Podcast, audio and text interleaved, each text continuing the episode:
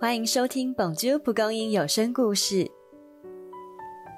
当看见有人需要帮助时，你的第一反应是什么呢？你会愿意花时间，又或是用自己有的一小部分去帮助他吗？如果还没想好答案，先一起来听寒冬送暖吧。文雄家中遭逢变故，急需用钱。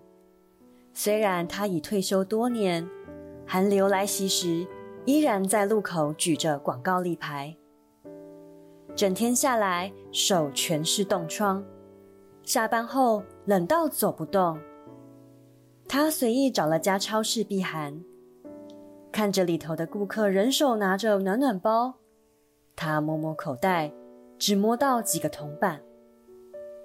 想到回家的漫漫长路，他突然生出会在路边昏倒的恐惧，竟一时糊涂偷了暖暖包。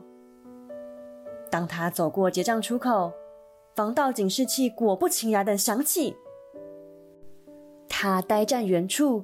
觉得人生毁于一旦时，爸，你怎么乱跑？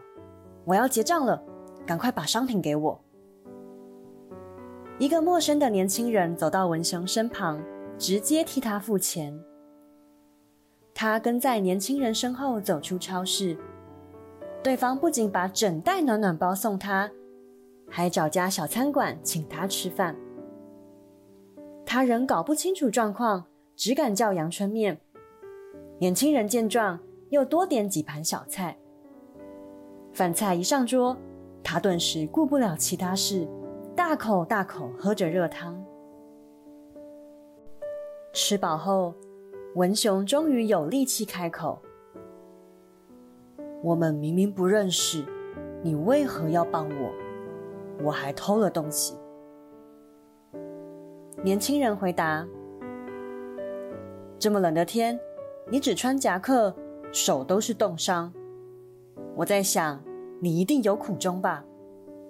如果我的家人哪天走投无路，做了傻事，我也希望有人好好对待他们，告诉他们珍惜自己，千万别再做错了。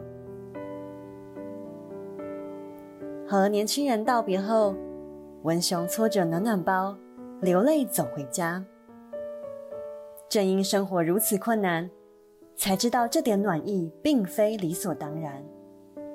他想着等待他的家人，以及今日帮助自己的年轻人，不论之后的时光多寒冷，他不会再让他们心寒了。如果你是那位年轻人，你愿意做一样的事吗？下一次遇到同学或朋友有困难时，可能是有不会写的作业，忘了带悠游卡等等。你觉得自己可以怎么帮助他呢？